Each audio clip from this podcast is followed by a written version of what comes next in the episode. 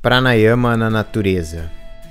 Esse respiratório de hoje é uma aula bem curtinha em que eu vou explicar rapidamente a principal respiração do yoga, a primeira respiração que o yogin aprende, que é chamada de Purna Shwas. Você vai fazer essa aula, vai entender como a respiração faz e depois vai executar por um ou dois ou três minutos só para você perceber os efeitos desse respiratório. É a aula mais curta da arrancada 2022, mas vale a pena fazer para aproveitar os importantes efeitos da respiração. Bora trabalhar o corpo e a mente.